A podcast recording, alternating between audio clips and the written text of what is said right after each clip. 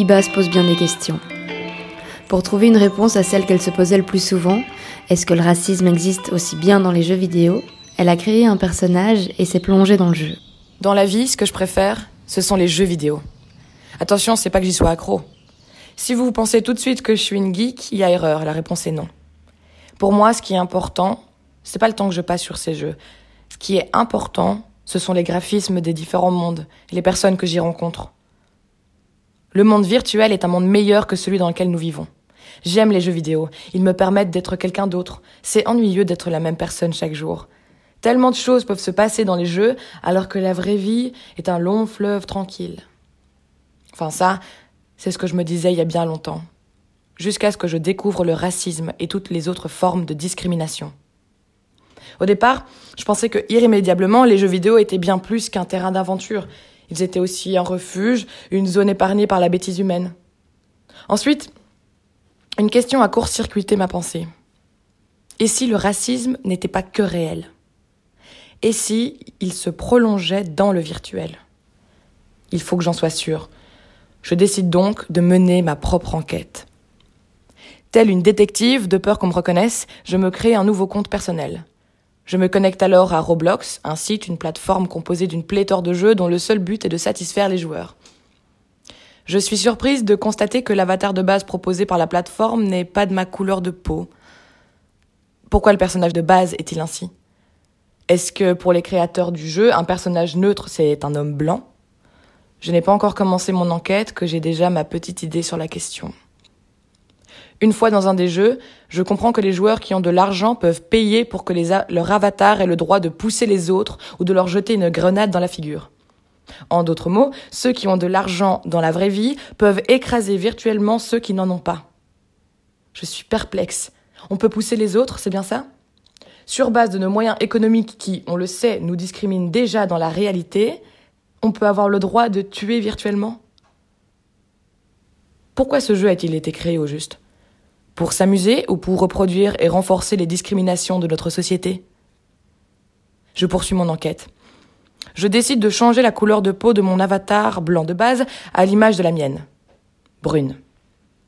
Façonner mon avatar avec précision me prend un certain temps. C'est donc les paillettes plein les yeux que je le finalise enfin. Waouh. Il est parfait. Je me sens dans la peau d'une lanceuse d'alerte, prête à obtenir des réponses sans que personne ne puisse m'en empêcher. Mon plan est redoutable. Tranquillement, je rejoins le jeu en ligne. Après une première phase d'observation, je me sens prête. J'y vais. J'envoie des demandes d'amitié à différents joueurs. Le principe est plus ou moins le même que sur Facebook. Pas de réponse. Pas une seule acceptation. Finalement, je reçois quand même une insulte. T'es tellement noir que même sur l'autoroute, on croira que c'est toi la route. Les commentaires racistes s'enchaînent. Ils ne me font pas vraiment mal, je suis à distance, dans mon rôle de sociologue. L'insulte est supposée être une blague pour celui qui l'a dit, mais qu'en est-il pour celui qui la reçoit? Sont-ils blessés? Doivent-ils pleurer, lutter, répondre, partir, rigoler, s'en foutre, ou bien juste se taire? Je suis en colère. Mais je ne perds pas de vue mon plan et je pars changer mon avatar. Je lui redonne la couleur de peau blanche du départ et je fais en sorte qu'il paraisse plus pro. Pleine de rage, je retourne dans le jeu. Je compte bien leur balancer leurs quatre vérités. Rebelote, j'envoie des invitations d'amitié. Sans surprise, ils acceptent et je me fais rapidement beaucoup d'amis. Je me mets à chercher dans tout le jeu celui qui m'a le plus insulté. Je le trouve, c'est lui, il se tient juste là devant moi. J'essaye, mine de rien, d'établir un lien d'ami-ami.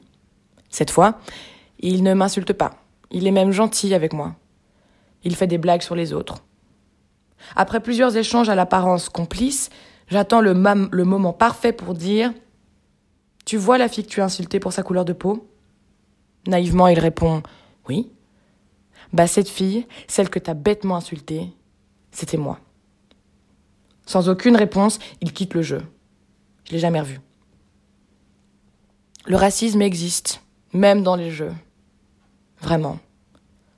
C'est incroyable. Nulle part nous ne sommes à l'abri du racisme. À ce moment précis, je ressens de la colère et en même temps de la pitié. Comment ce type peut-il se regarder dans le miroir? À mon tour, je me regarde dans le miroir. Je vois mon reflet en blanc, en brun et dans toutes les couleurs possibles des avatars. Ils me saluent tous. Je rigole. J'ai le sourire de celle qui sait qu'elle a gagné.